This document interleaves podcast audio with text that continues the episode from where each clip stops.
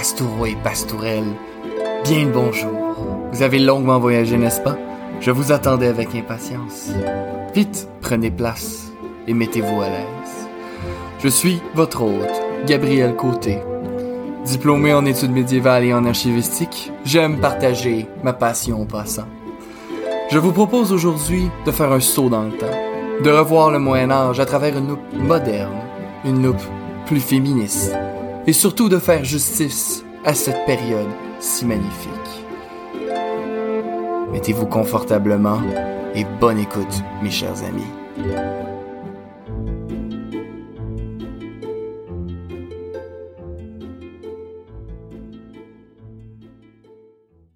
Pastourelles et pastoureaux, bien le bonjour et bienvenue à l'épisode 3 de Ad Medievum Aeternum. C'est votre hôte Gabriel et ça me fait tellement plaisir de vous avoir avec moi aujourd'hui, mes chers amis.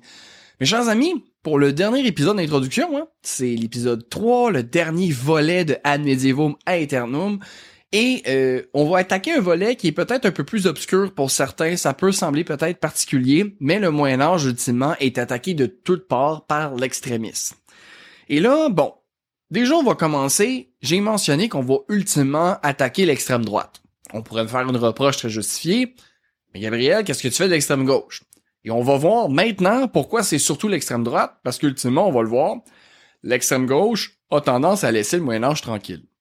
Bien évidemment, il y a ultimement des moments où la gauche s'en prend au Moyen Âge, et bien évidemment, je me gêne pas à mettre les gunbox également dans ces moments-là. D'ailleurs, encore une fois, ces épisodes sont faits euh, à la venue de la saison 2, donc euh, je refais cet épisode ultimement et j'ai fait dans mon parcours de la saison 1 l'épisode qui parlait justement euh, de la gauche politique, qui tentait justement, par exemple dans l'épisode Tenir la ligne, de révoquer les runes ultimement euh, de Suède. Donc c'est assez compliqué si on prend en considération le nombre de pierres uniques qui y a en Suède et que ça fait partie de leur histoire, parce que c'est repris par des groupes d'extrême droite. Donc on revient à l'extrême droite également. C'est un épisode qui attaque les deux ultimement.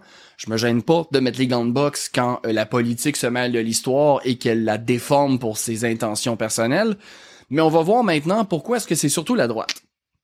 Mes chers amis, on entend souvent que la droite et la gauche dans les extrêmes, ça se ressemble beaucoup. Hein, qu'ultimement, si on prend, par exemple, on va prendre deux exemples très concrets, on prend le régime nazi d'Hitler avec euh, le régime communiste de Staline, et on les compare, il y a certaines similarités. Hein. Deux dictateurs, euh, une police militaire extrêmement violente, euh, tous les dissidents sont soit déportés, soit tués et pire. Euh, on a un, culte euh, du leader, donc un culte du chef, ultimement. Hitler était, vénéré, Staline était vénéré. C'est donc, vous comprenez où je veux en venir par ici. Et il y a plein d'autres ressemblances. Je vous mentirai pas. Je ne suis pas politologue. Moi, j'ai étudié le Moyen Âge, donc je ne suis pas un expert. Mes cours de politique se sont arrêtés au cégep. Cependant, les deux extrêmes, l'extrême droite et l'extrême gauche, ont une similarité très impressionnante, c'est que les deux manipulent l'histoire. Et par impressionnant, je veux pas dire surpris, je veux dire à quel point ils la manipulent. C'est ici que j'ai envie de jouer. Moi, c'est la, la manipulation de l'histoire que je peux intervenir parce que l'histoire, je suis plus à l'aise avec cette science. Et ce qui est assez particulier, c'est que même si l'extrême droite et l'extrême gauche manipulent l'histoire, les deux ne le font pas du tout de la même façon. Et c'est là que ça va devenir très important d'être attentif, mes chers amis, parce que c'est justement dans les détails que se trouve notre réponse. Vous devez comprendre que l'extrême gauche, règle générale, encore une fois, c'est une grossière généralité, c'est très complexe la politique, mais ultimement, si on prend par exemple le régime de Kim Jong-un, dans leur cours d'histoire, ce qui arrive avec le passé, ce qui, en fait, qui prédate le parti, tout était mauvais. Ultimement, c'est quelque chose qu'on a vu euh, dans la, euh, dans la Russie communiste, c'est quelque chose qu'on a vu euh, qu'on a vu en Chine également, c'est que l'histoire avant, donc avant le parti, c'était une histoire sombre, une histoire où les rois étaient des tyrans, que la population était opprimée, qu'il n'y avait aucun droit, et maintenant que le parti qui représente le peuple est au pouvoir, maintenant que nous avons un chef suprême qui nous représente, tout va bien, tout est en rose, jamais on ne doit retourner au stade qu'on était avant avec cette vieille histoire sombre. Maintenant, ce qui importe, ce n'est pas le passé, c'est le présent, c'est le peuple, c'est le parti, et nous regardons de l'avant parce que nous oublions le passé parce qu'il était horrible. Ultimement, ce que l'extrême gauche essaye de faire, c'est d'effacer l'histoire. Ultimement, c'est que maintenant, dans le temps présent, le parti est justement euh, la, plus belle chose qui est arrivée à notre pays, la plus la chose la plus incroyable, pensez justement encore une fois à la Corée du Nord avec Kim Jong-un, hein. il y a le culte du chef, le leader et il y a juste lui et sa famille qui existent ultimement. L'histoire de la Corée, c'est beaucoup plus complexe que ça, mais on ne voit pas cette histoire-là parce que maintenant, ultimement ce qui importe, c'est notre leader suprême qui est un dieu, hein, dans la conception ultimement du pouvoir coréen, il est considéré comme un dieu. Corée du Nord important, je dis coréen, mais nord-coréen. Donc, on efface l'histoire. Donc, règle générale, euh, l'extrême gauche en prend l'histoire de façon, euh, l'histoire avec un grand H, ultimement. Donc, c'est plus général, j'ai envie de dire. C'est plus complexe que ça. Ne résumons pas de, des phénomènes politiques aussi complexes à euh, un podcasteur sur le Moyen Âge qui essaie de vous l'expliquer, mais que vous vous donnez une petite idée l'extrême gauche va chercher à effacer l'histoire et à dire que tout ce qui s'en vient est mieux et tout ce qui se passe présentement est bien supérieur à ce qui se passait avant parce qu'on a, on a été ultimement sauvés. Hein. C'est comme un peu le parti devient un peu comme un messie on nous a sauvés de la noirceur. Maintenant, nous avons un Messie.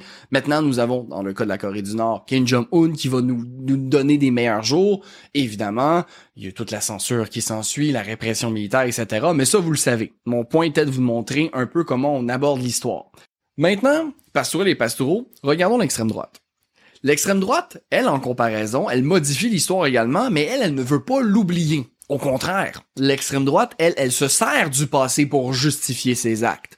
Ultimement, ce qu'ils vont faire, c'est qu'ils vont reprendre une partie d'histoire, la glorifier, hein, l'idée d'une époque glorieuse abandonnée, que présentement, dans le présent, on est en décadence, ultimement, partie d'extrême gauche, présentement avec le parti, on est dans un âge d'or absolument incroyable, on voit des fleurs partout et on sait, c'est des mensonges, mais l'extrême droite, elle, c'est l'inverse. Nous sommes en décadence présentement et nous devons retourner à une époque glorieuse d'antan.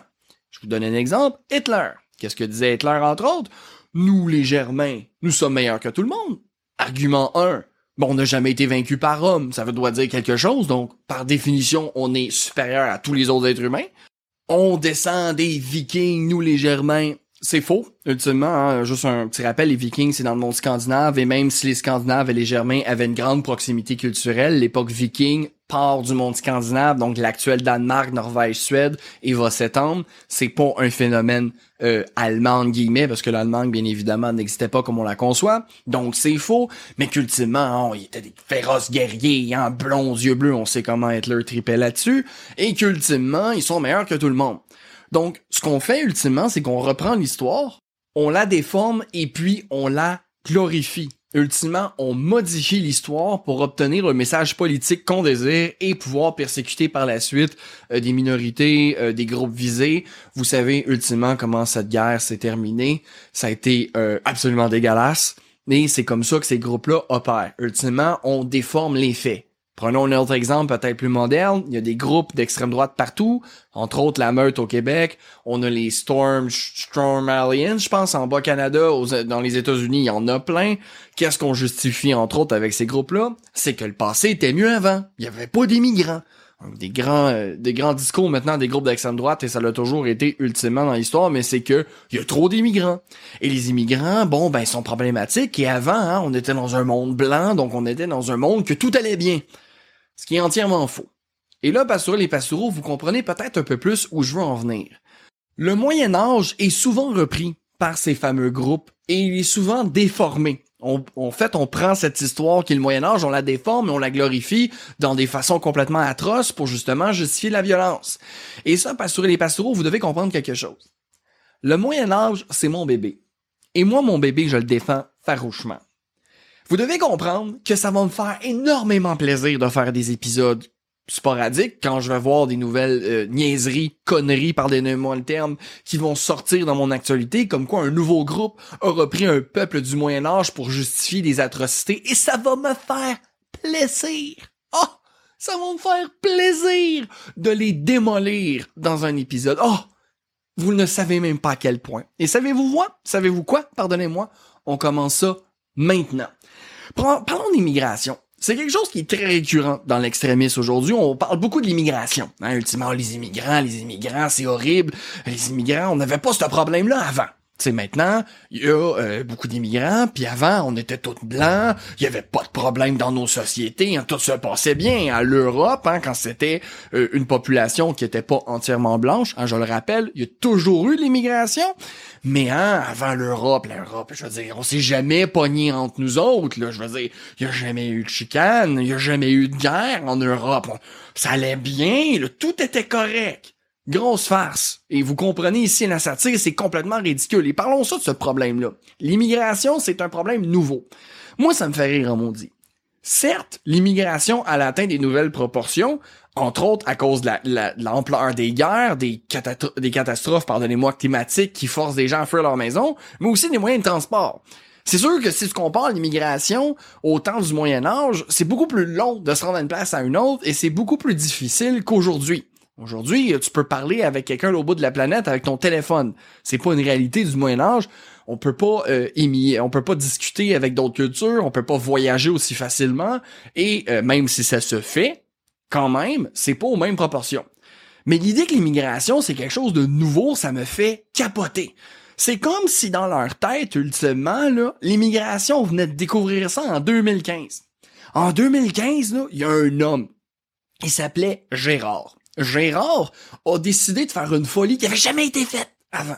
Jamais dans l'humanité c'était arrivé. Il a regardé la frontière américaine puis s'est dit Maudit, je peux passer de l'autre bord. Et là, soudainement, le monde a tremblé. Gérard avait commis l'impossible, avait pensé l'impensable. Gérard a regardé une frontière et a réalisé une frontière étatique qu'il pouvait la traverser. Et en 2015, l'immigration a été inventée.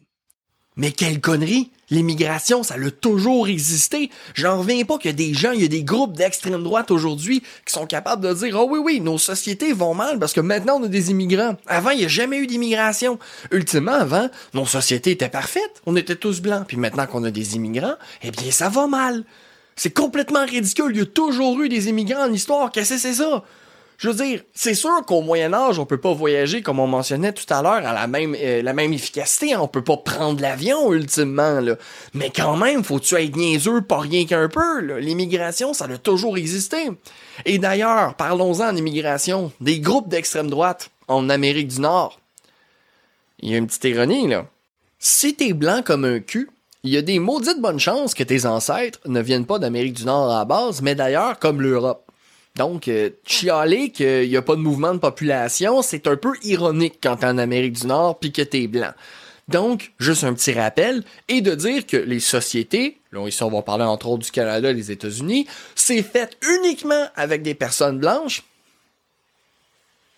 J'aimerais juste vous rappeler, euh, aux États-Unis entre autres, il y a une population qui a été mise en esclave. Là, je dis population pour dire la population noire, vous l'aurez compris, mais bien évidemment, l'Afrique, c'est pas une population, c'est plein de pays, c'est plein de dialectes, c'est une culture extrêmement riche, mais ces gens ont été mis en esclavage pour faire les États-Unis. C'est-à-dire que les États-Unis se sont faits juste avec des blancs, c'est une belle grosse farce. Et ici, dans le Nord, ben, prenons l'exemple du Québec, sans les Premières Nations, vous le savez, Québécois, Québécoises, vous avez fait vos cours d'histoire. Est-ce que sans les Premières Nations, on aurait été capable de survivre? En fait, on doit la Nouvelle-France en partie justement aux Premières Nations qui nous ont accueillis ironiquement à bras ouverts et regardez comment on les a remerciés.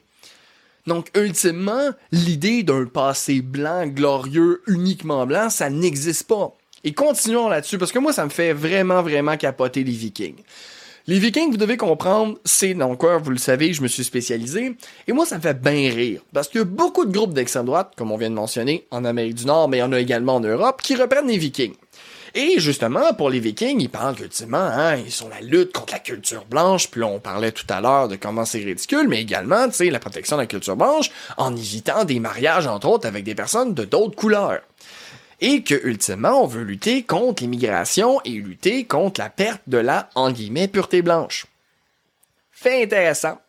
Les Vikings, euh, c'est pas un peuple, c'est pas une nation, Viking, c'est une profession. Les gens qui vont vikingir, dans le fond, ça se traduit à peu près à ceux qui partent en expédition. Donc, en expédition militaire, donc sous forme de raid, mais attention, il y a des expéditions commerciales, il y a des expéditions aussi de colonisation. Hein. on va le voir, entre autres, dans les euh, épisodes sur l'histoire de Viking de la Norvège, mais que, ultimement, euh, de la Norvège, beaucoup de groupes sont partis, justement, pour aller faire des expéditions dans l'objectif de coloniser des nouvelles îles. Et c'est d'ailleurs pourquoi quand on regarde l'histoire norvégienne de l'époque viking, on peut voir que ce sont rendus jusqu'en Angleterre, ensuite jusqu'en Irlande, en fait ils ont fait les îles Féroé également, pardonnez-moi, ensuite sont allés en Islande, ensuite sont allés au Groenland, puis ensuite sont arrivés au Vinland qui est Terre-Neuve, donc le Canada. Donc là, je me perds un peu sur ce que euh, ce que je voulais m'enligner, mais ultimement, les, Vikings, c'est des gens qui partent en expédition, mais c'est pas un peuple. Hein. la Scandinavie, c'est pas les Vikings. Les sources parlent des Vikings parce qu'ils parlent de ceux qui se font attaquer par. Donc ultimement, les moines, quand ils se font taper dessus, ils se font taper dessus par des gens qui partent Vikings. Mais c'est des Danes, c'est des Utes, c'est des Yules, c'est plein de petits clans dans le monde scandinave qui s'entretapent, qui est pas uni du tout. Donc déjà, quand tu pars avec l'idée qu'ultimement, ta race supérieure, c'est une profession, on est mal parti. On s'entend-tu, là, c'est l'équivalent de dire que les bouchers, euh, oui, nous les bouchers, on est la race supérieure. De quoi tu parles? Ça, fait même pas de sens. Donc déjà, les groupes d'extrême droite, en reprenant les vikings, se tapent dans le pied. C'est pas un peuple. Tu peux pas prendre ton idée euh, de race sur quelque chose qui n'est même pas un peuple. C'est complètement ridicule. Deuxièmement, parlons-en des vikings. Ces groupes-là, comme on vient de le mentionner, parle justement à quel point, bon, à la pureté blanche, hein, puis les Vikings, c'est une bonne représentation de la, défense de la culture blanche. Hein. À quel moment les Vikings ont été les protecteurs de la race blanche dans leur histoire? Est-ce que c'est au moment où ils ont pillé nos monastères? Est-ce que c'est au moment où ils ont tué nos moines? Est-ce que c'est au moment où ils ont pillé nos villes? Est-ce que c'est au moment où ils ont tué les gens qui étaient dans les villes, hein, les civils? Est-ce que c'est au moment où ils nous ont pris en otage et ils nous ont vendus en esclavage à des Africains et à euh, des Arabes, ultimement, là, je fais ça très large en disant le mot arabe, mais ultimement le monde musulman qui est en pleine expansion à l'époque. Fait hein, les protecteurs, euh, finalement, c'est pas mal plus notre fléau, hein? Donc, vous voyez, c'est complètement ridicule de reprendre les Vikings et d'en faire une espèce d'égide de la culture blanche. Les Vikings ont mis un grand coup de pied dedans, puis ont trouvé ça extrêmement facile, extrêmement lucratif. Donc, c'est un peu ridicule. D'autant plus, parlons de la couleur de la peau. À l'époque du Moyen Âge, la couleur de la peau n'a pas les mêmes significations qu'aujourd'hui. Vous devez comprendre, en fait, fait intéressant, le docteur Jackson Crownford, je le cite beaucoup dans ce podcast-là, c'est pas mal la référence en termes de norrois, donc de la langue des Vikings et même de l'histoire scandinave. Ce dernier, ultimement, mentionnait justement que dans certaines sagas, on fait mention que une personne, ultimement, dont la peau est trop blanche, donc par exemple une femme, c'est quelque chose de très positif. Alors là, l'extrême droite saute sur l'occasion. Ah voilà, vous voyez, les vikings préféraient ceux à la peau blanche.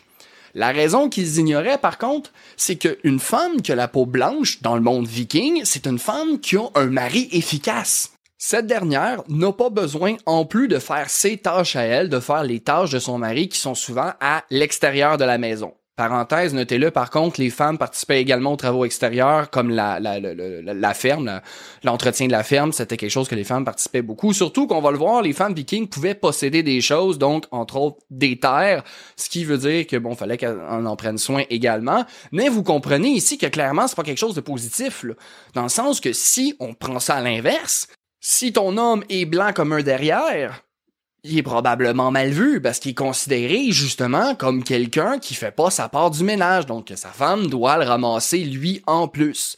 Et ça, c'est assez particulier. Donc vous voyez déjà la couleur de peau, ça n'a pas le même sens dans le Moyen Âge qu'à notre époque. Hein. Vous devez comprendre qu'au Moyen Âge, on n'a pas besoin d'être une couleur différente pour considérer qu'on fait pas partie de la même nation. L'idée de race au Moyen Âge est un phénomène extrêmement complexe. Pour vous donner une petite idée, on parle parfois dans le monde franc, donc dans ce qui va devenir la France, on parle de race de rois. La race des Mérovingiens, la race des Pépinides, la race des Carolingiens. Pour ceux qui l'ignorent, ce que je viens d'énumérer, pardonnez-moi, ici, c'est des dynasties de rois francs. Donc, ultimement, le mot race peut remplacer le mot dynastie. On est toujours dans le monde franc, là. Même si le monde franc est pas uni, il y a quand même justement des rois qui les gouvernent, même si, euh, on va le voir, hein, bon, on va avoir des, nobles qui vont s'affronter en l'intérieur de la France. Par exemple, Guillaume le Conquérant, qui va devenir roi d'Angleterre, étant toujours duc de Normandie, qui va partir en guerre contre le roi de France. En fait, ça va être sa femme qui va surtout retenir le roi de France. Mais bon, euh, tout ça, c'est un autre point. Ce que je veux vous dire, c'est qu'on parle de roi franc, pour qualifier des, une race. Et donc, on a différentes races de rois francs, mais c'est toujours des francs. Donc, Passerelle et Passereau, vous vous rendez compte que le terme de race ne peut pas s'appliquer comme aujourd'hui, ça fonctionne pas. Et d'ailleurs, je sais pas si je l'ai dit dans les derniers épisodes, mais il faut le redire si c'est pas déjà fait, il faut le dire. Passerelle et Passereau, n'importe qui qui essaye de prendre le présent et de le mettre dans le passé et qui essaye d'en faire un minimum de sens en vous disant voici un argument valide, c'est une personne à ne pas écouter. L'histoire n'est pas conçue et écrite pour prendre parti dans un agenda politique, l'histoire est conçue et écrite pour qu'elle soit racontée. On doit s'en souvenir pour ne pas répéter les mêmes erreurs qu'avant. Donc n'importe qui qui réutilise l'histoire pour pousser sa politique est complètement dans le champ. Surtout qu'au Moyen Âge, ultimement, et là je vais faire une petite parenthèse, oui nous devons retenir des leçons euh, euh, politiques de l'histoire, comme par exemple, on sait très bien que le nazisme mène nulle part de bon, c'était une des parties de l'histoire les plus monstrueuses, il faut s'en souvenir. Mais ultimement, ce que je veux dire, c'est qu'on peut pas justifier des décisions maintenant en se basant sur le Moyen Âge je veux dire, je l'adore le Moyen Âge, mais le Moyen Âge n'a pas du tout les mêmes problèmes que nous. Là. Ils sont pas en train de se demander, oh mon Dieu Seigneur, est-ce que le AI va tout remplacer? La crise climatique va-t-elle nous exterminer? Est-ce que le nucléaire est la fin des temps ultimement? Est-ce qu'on est prisonnier d'être ultimement obligé de se livrer une guerre, une dernière guerre finale qui va tous nous anéantir? Dans quel programme je vais étudier? Qu'est-ce que je fais avec mon avenir? Au Moyen Âge, c'est pas ça du tout les réalités. Là. Premièrement, les gens au Moyen Âge, mais ils n'ont pas à se poser de questions sur leur métier font exactement ce que leurs parents faisaient. oui, il y a l'université au Moyen Âge, ça va d'ailleurs naître au Moyen Âge, l'université, mais c'est pas accessible à tous et ultimement, la majorité de la population va faire exactement le métier de ses parents. Donc, il a pas de stress à savoir ce que tu vas faire dans la vie, tu le sais déjà. Deuxièmement, au Moyen Âge, on se soucie pas nécessairement des mêmes problèmes qu'aujourd'hui. Hein. Les crises climatiques, certes, on crée les hivers, mais au Moyen Âge, on n'a pas cette conscience-là, ultimement, Attention, on est conscient que le climat se réchauffe ou pas parce qu'on est très lié aux saisons dans notre mode de vie, mais c'est ça qui inquiète les gens du Moyen Âge. Est-ce que l'hiver va être dur? Ça fait longtemps ici euh, au Canada, euh, en Europe, euh, là je sais que dans certaines parties du monde c'est plus difficile, mais qu'ultimement ça fait beaucoup d'années, d'années que dis-je, des siècles, qu'on stresse plus à savoir si on va survivre à l'hiver. Ultimement, même s'il y a des gens qui vivent dans l'extrême pauvreté, je sais que ça arrive encore. Comprenez-moi ici, je fais une grosse généralisation pour le bien de l'exercice mais c'est pas les mêmes réalités qu'au Moyen Âge.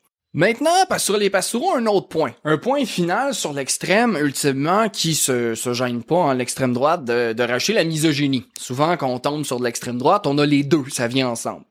Et euh, Pastoral et Pastoraux, ça me fait toujours rire, parce que le Moyen Âge, contrairement à l'opinion populaire, est une place où les femmes, surprenamment, avaient beaucoup de droits si on les compare, par exemple, à l'Antiquité ou à la Renaissance. Par ailleurs, chez les Vikings, on va reprendre les Vikings, ces groupes-là, encore une fois, qui assument, bon, qu'ils sont les protecteurs de la race blanche, on l'a vu ensemble, c'est complètement ridicule, et qui considèrent que la femme est soumise à l'homme. Faisons attention, chez les Vikings, nous devons comprendre, c'est une société patriarcale, donc c'est quand même l'homme qui domine dans cette société, mais oh! les femmes vikings avaient énormément de droits. Pour vous donner une idée, les femmes vikings avaient le droit de posséder pour des richesses, accumuler une fortune. Juste faire un petit parallèle, là, ça peut sembler un petit peu étrange, ok, Gabriel, c'est pas tant un exemple criant, mais juste vous rappeler que l'époque viking, là, on est euh, 8e siècle, fin du 8e siècle, 9e siècle, 10e siècle. Dans ces eaux-là, hein. Eh ben, cette époque-là, mes chers amis, ça fait longtemps. Reculer 100 ans en arrière, histoire du Québec, les femmes avaient même pas le droit d'avoir un compte de banque. Mais il y a des femmes, à l'époque viking, qui avaient le droit, eux autres. Juste que vous mettez les choses en perspective, là, pour l'époque, c'était assez impressionnant. On va le voir en Islande, mais en Islande, il va avoir une espèce de, de, de, avec le, pardonnez-moi, je recommence ça. Dans l'épisode Le miracle islandais, je vous encourage à aller l'écouter. On voit justement comment l'Islande va se créer et on va se rendre compte qu'ultimement, il va y avoir un système de vote en Islande assez particulier. Et les femmes ont le droit de vote. Il y a même des femmes qui ultimement participent à ce mouvement-là. Je vous donner une idée que le droit de vote, il y a 100 ans ici, au Canada, au Québec, aux États-Unis, c'était pas acquis.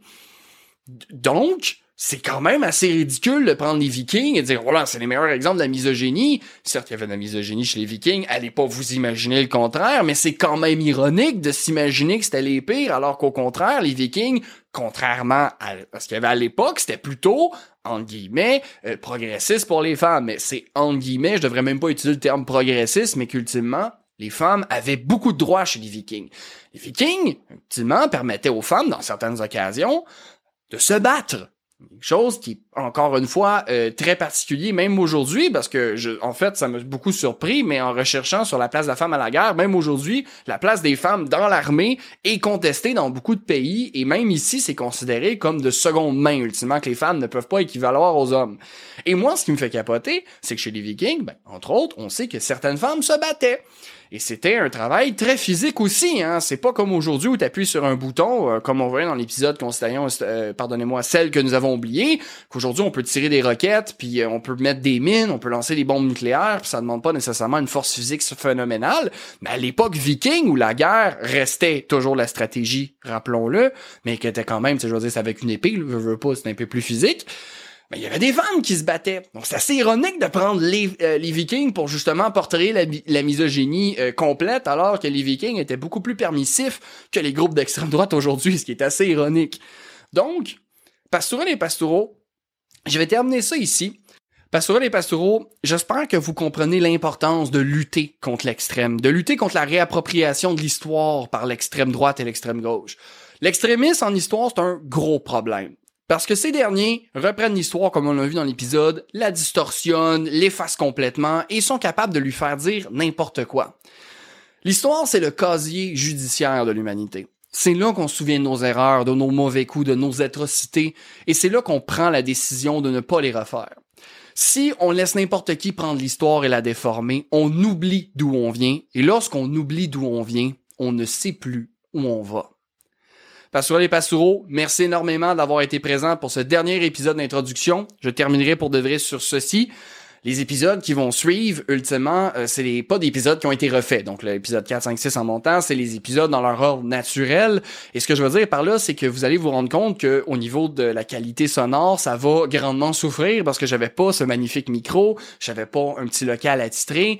Donc, euh, je m'excuse, la qualité sonore va grandement souffrir dans les prochains épisodes. Mais si vous êtes patient, si je vous ai pas terrorisé encore et que vous voulez vous embarquer dans cette aventure folle avec moi, eh bien, Pastourel les Pastoureaux, vous êtes plus que le bienvenu. Euh, j'ai vraiment aimé le podcast. C'est pas fini. J'en parle pas comme c'était terminé.